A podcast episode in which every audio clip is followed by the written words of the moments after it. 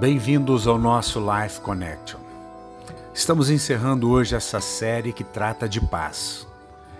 E eu quero crer que você tem recebido paz nesses dias. Shalom.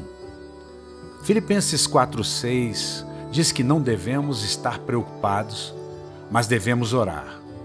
No versículo 7 está escrito que se fizermos o que está escrito no versículo 6, ele nos dará paz que excede todo o entendimento.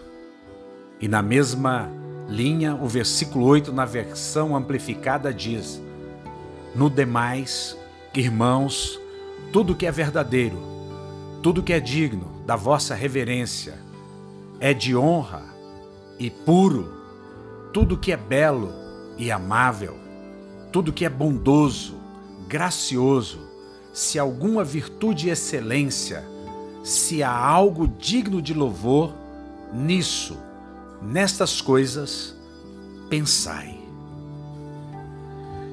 A minha oração é para que você receba aquilo que é verdadeiro, que você coloque o seu coração à disposição da inerrante palavra de Deus, que Deus conceda graça e favor a você, que o poder do Espírito Santo venha sobre você e traga vida que o Espírito Santo faça você gozar a bem-aventurança de uma vida de paz, de shalom.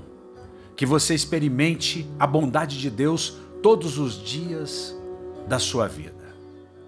Que você não saia da palavra inerrante de Deus, porque João 8, 31, 32, na versão amplificada, nos diz: Se vós permanecedes na minha palavra, verdadeiramente sois meus discípulos, e conhecereis a verdade, e a verdade vos libertará. O contexto da verdade aqui é que Jesus é a própria palavra da verdade. Jesus é a graça e a verdade. E você não pode ter a graça sem ter a verdade, porque são sinônimos e representam a mesma pessoa. Jesus Cristo. Receba paz, receba shalom, tome posse da palavra de vida, viva de acordo com a palavra, tenha esperança, e o Deus de paz esmagará Satanás sob os seus pés, sob os nossos pés.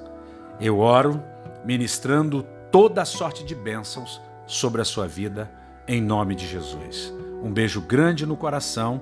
Até o nosso próximo encontro.